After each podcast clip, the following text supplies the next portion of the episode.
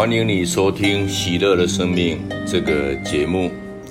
《喜乐的生命》今天我们播出的是和好盛世的七个秘密，作者是温妮福林。今天播出的是第二个秘密，不只是宽恕而已。古天纳修女的路记三七七号，他说：“我们办告解是要得到治疗，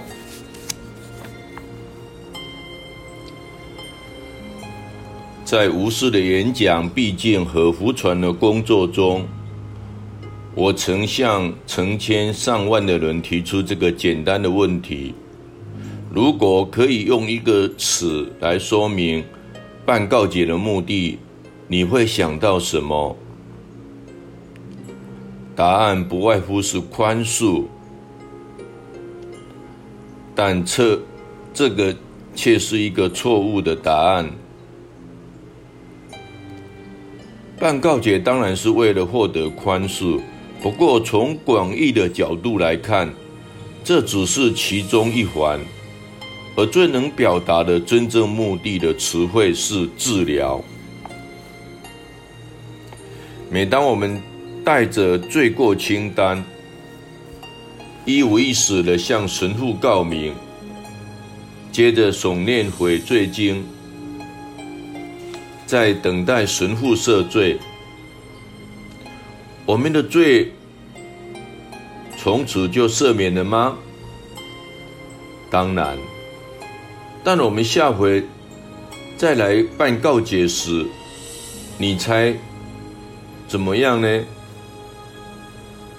我在演讲时要大家猜看看。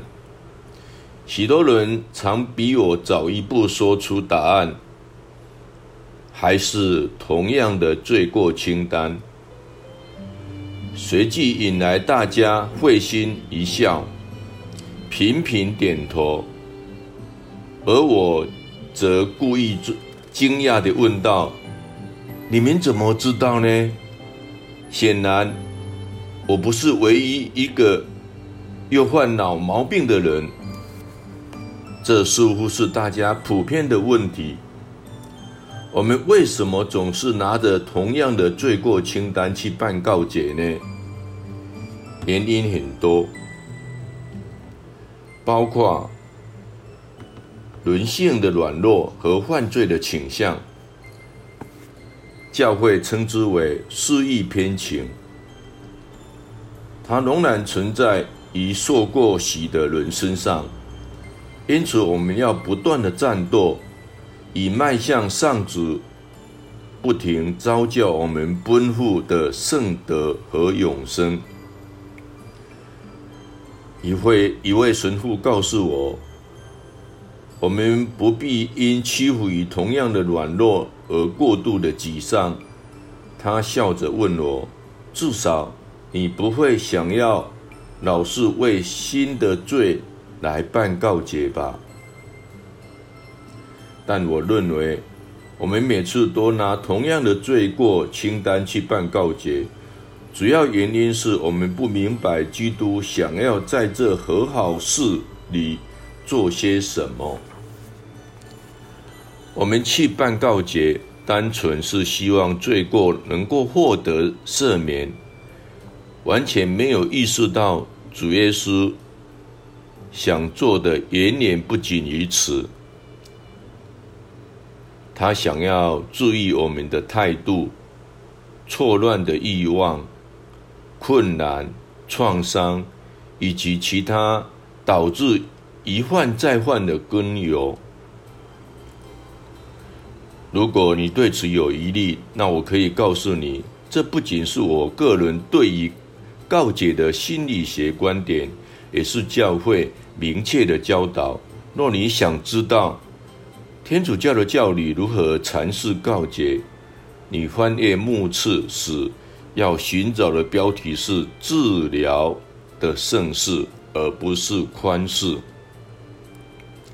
古老的巴尔的摩教理曾经清楚地说道：每一件圣事都是基督为赐予他的温宠而建立的有形记号。赐予他的温宠，什么是温宠？我们基督徒经常使用这个词，可是没有几个人确切地解释何谓温宠。温宠对我来说意义总是模糊不清，我将其视为天主的温室的自幼，这确实有些道理。的确，在天主教的教理一九九六号中，首先将温宠定义为天主的恩惠，无条件赐予的自幼，解释天主。为什么白白的将温宠给了我们？因为这样我们才能够成为天主的子女，分享他的天主性，并从现在开始享有永生。温宠是分享天主的生命，引领我们进入圣山的生活的内心。因此。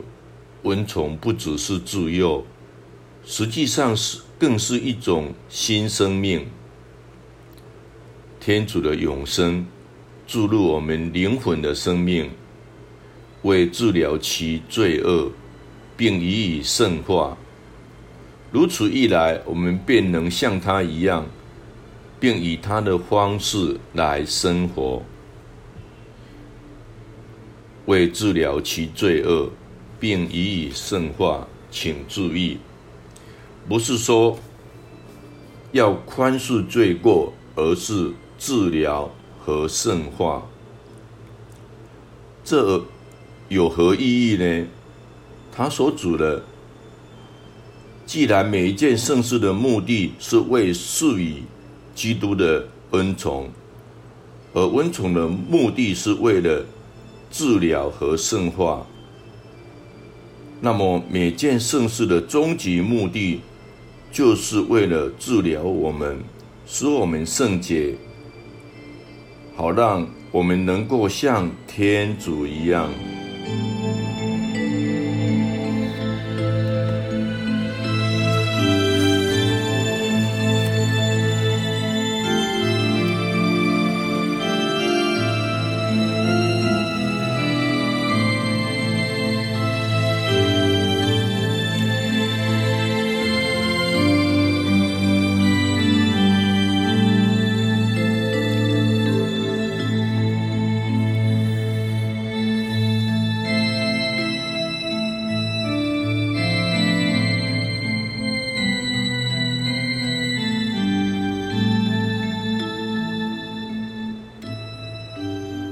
尽管每一件圣事的终极目的都是治治疗和圣洁，但和好圣事和病人富有圣事正是专门针对这个目的。主耶稣基督是我们灵魂和肉身的医师，他赦免了摊主的罪，并恢复他身体的健康。耶稣愿意他的教会借着圣神的力量。也为教会本身的肢体继续他医治和救恩的工程，这就是两件治疗圣事、忏悔圣事和并轮富有圣事的目的。我很喜欢天主教教理一四二一号，因为这段描述呈现出基督的样貌，他不是严厉的审判者。而是具有潜能、可治愈我们灵魂和身体的伟大医师。这里也提到福音中奇妙的一幕：几个人抬着一个瘫痪的病人来见耶稣，却被众人的人潮啊挡在门外。他们毫不退却，竟爬到耶稣正在讲道的那间房子上，拆开屋顶。将病人垂降到耶稣的面前，他们当然希望耶稣治好病人瘫痪的身体，可是耶稣却出乎意料的先赦免病人的罪，然后才治好他的身体。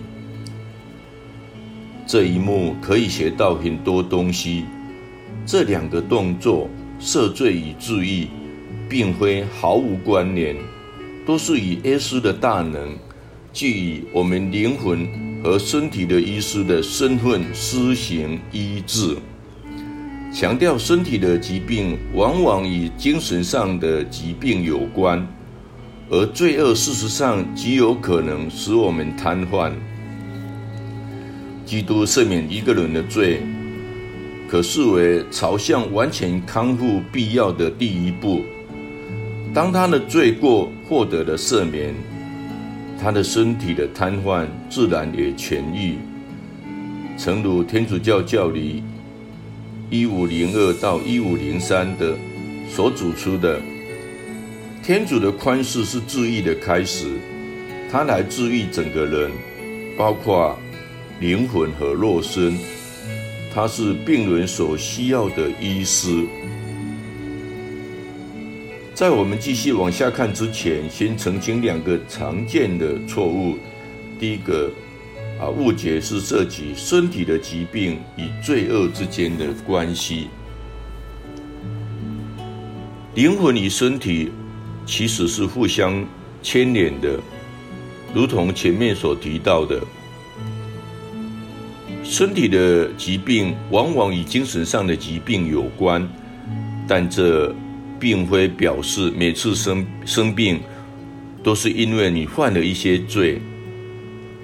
基督在另一次戏剧化的治愈，治好一个生来瞎眼的人之后，清楚清楚地澄清这一点。他的门徒就问他说：“那笔谁犯了罪？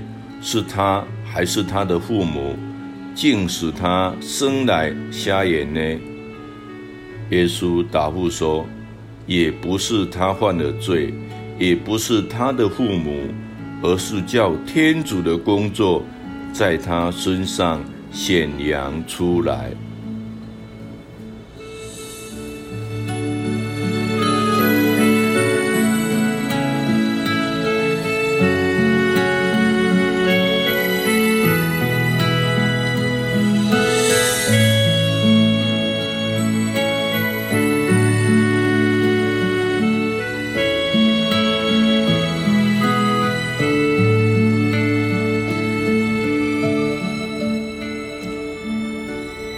耶稣基督特别强调罪恶与道德疾病之间的关联，明确地将其归于他来到世上医治心灵的使命。当法利赛人批评他与众所周知的罪人来往时，他回答说：“不是健康的人需要医师，而是有病的人。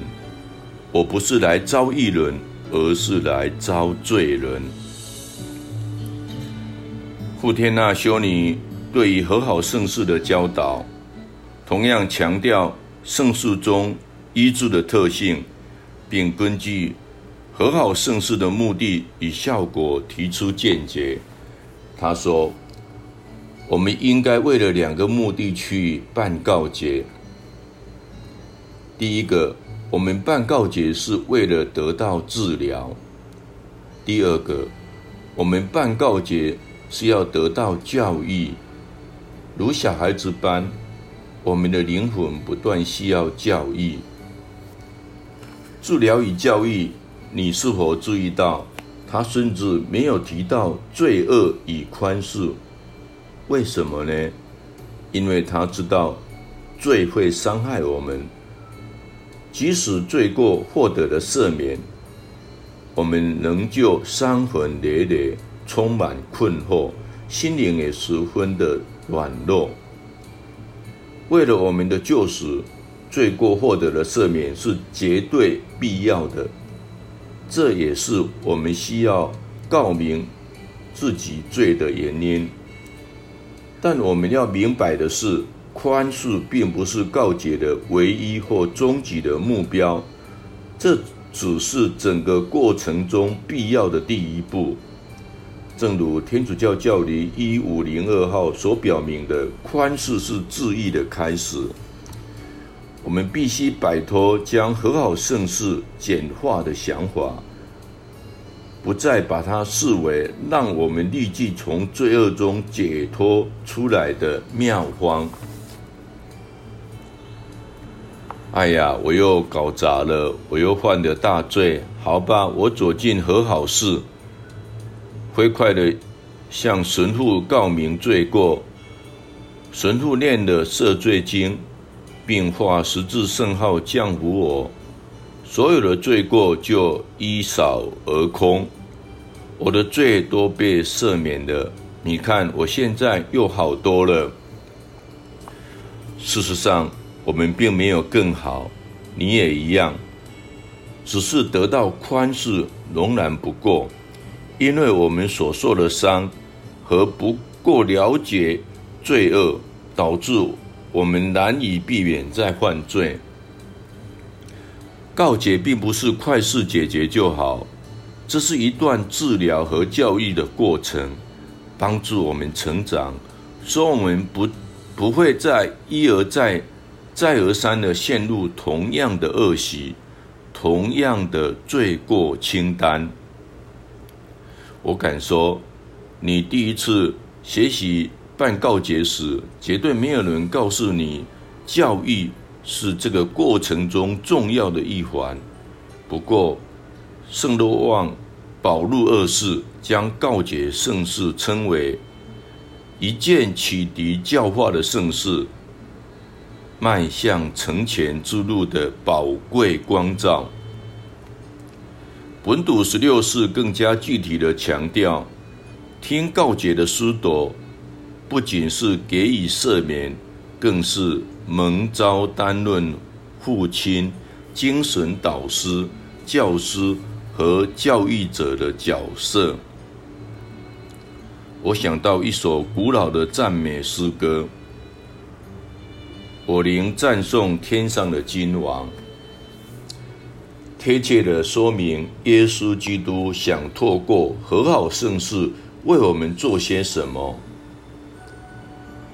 我灵赞颂天上君王，匍匐主前献我心，蒙恩拾回，治愈，修复及宽恕，高声赞美永生君王，拾回，治愈，修复及宽恕，这才是你我在和好事中。应该获得的经验，赎回，没错，你被绑架了，你的罪将你擒获至黑暗的国度。耶稣基督在十字架上以公义作为代价，向天父赎回了你，他舍身代偿了你的罪债，为你赢得了赦免，亲自拯救了你。但你仍然是受伤且软弱，而你也失去了不少，例如失去了健康、力量、天尊，以及消逝天主的模样。因此，你不只需要获得宽恕，更需要修复和治愈。天主教教理七零五号清楚地解释了罪的影响。以及耶稣修复我们的渴望。人自从被罪恶和死亡毁容后，仍然是天主的肖像、圣主的肖像，但已失掉了天主的光荣和模样。天主子将亲自取得这肖像，并将再赋予他光荣。既是赋予生命的圣神，而恢复的人跟父相似的模样。当我们犯了罪，同时也伤害了自己，我们自毁形象，毁掉当初天主以他的肖像创造我们的模样，于是不再与他相似。我们看起来不像他。不像他那样的思考，也不像他那样的行事。耶稣想要以天父的肖像来修复我们，怎么做呢？方法就是经由和好圣事。耶稣告诉傅天娜修女，最大的奇迹就发生在和好寺。没有任何一个罪人在那里不能得到修复。当人灵如同腐尸，以致从人性来看，根本没有复原的希望，而且早已失去了一切。但天主并不这样想，天主慈悲的奇迹会修复整个灵魂。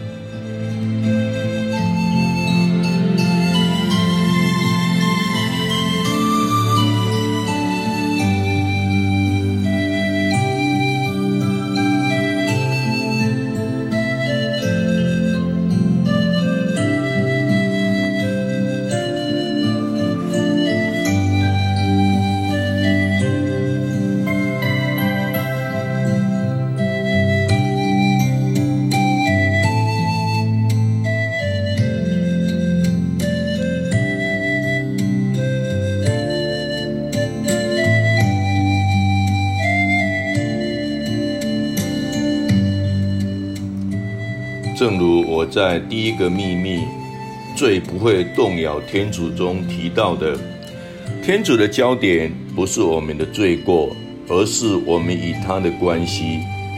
他关注我们的痛苦，我们的伤痛，因为他知道罪是什么，他知道罪的疾苦，如同我们患的病一样，他知道。我们正痛苦的哀嚎，因此他想要医治我们，修复我们失去的一切。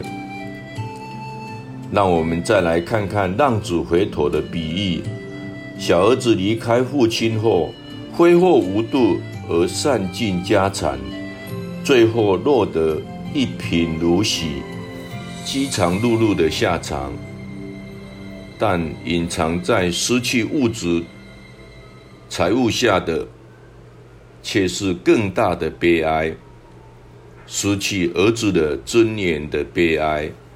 他意识到自己乃是一个不孝的儿子。乍看之下，小儿子回归父家，似乎是出于饥饿与贫困，但圣若望保禄二世指出其中的动机。掺杂一种更深的失落感，也就是失去作为儿子的尊严。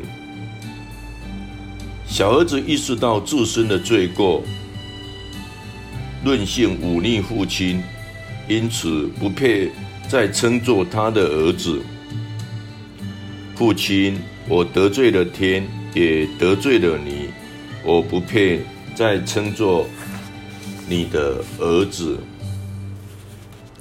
直到父亲奔过来拥抱他时，他才真正明白，仁慈胜过公义，爱情住在那些不堪当的人身上。当爱必须超越公义精确而过于狭隘的标准时，便转化为仁慈。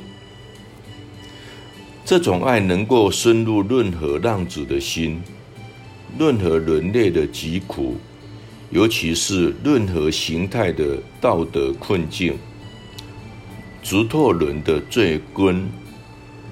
一旦这种爱发生了功用，被怜悯的对象不会感到屈辱，却是失而复得，恢复了本有的价值。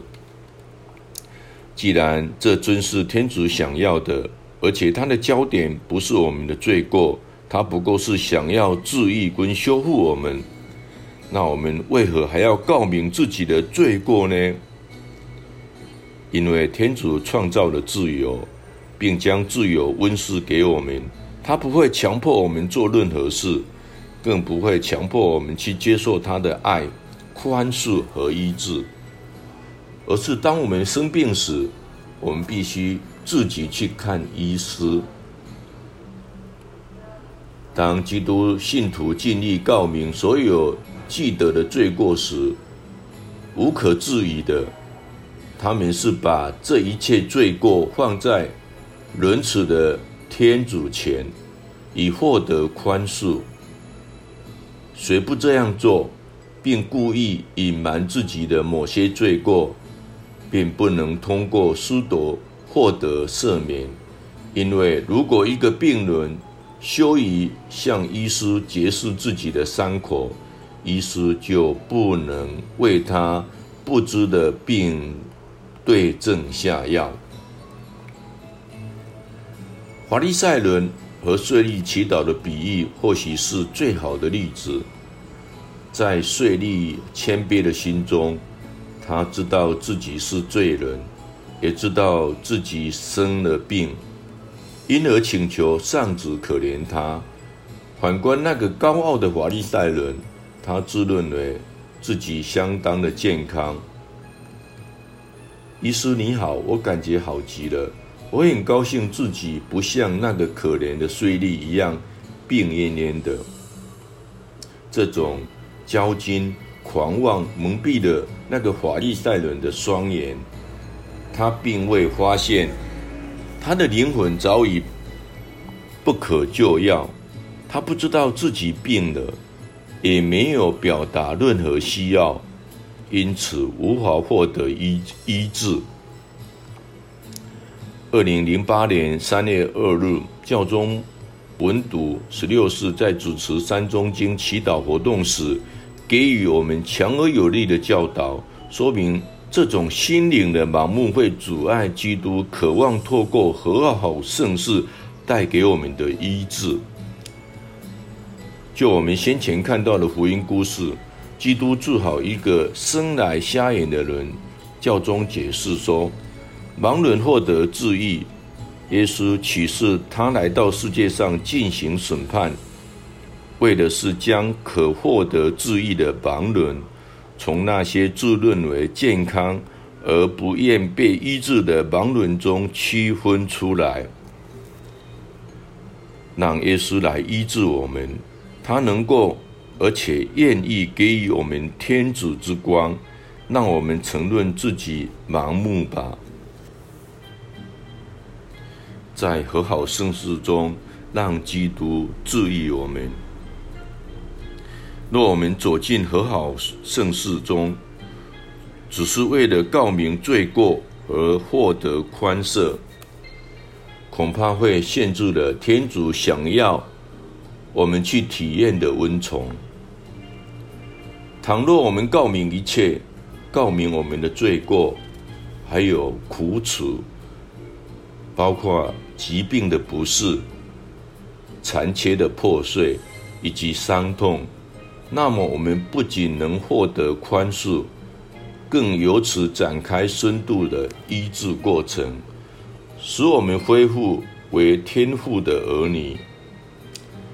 对我而言，浪子被慈父紧紧抱入怀中的那幅画面。最适合作为作为和好盛世的写照。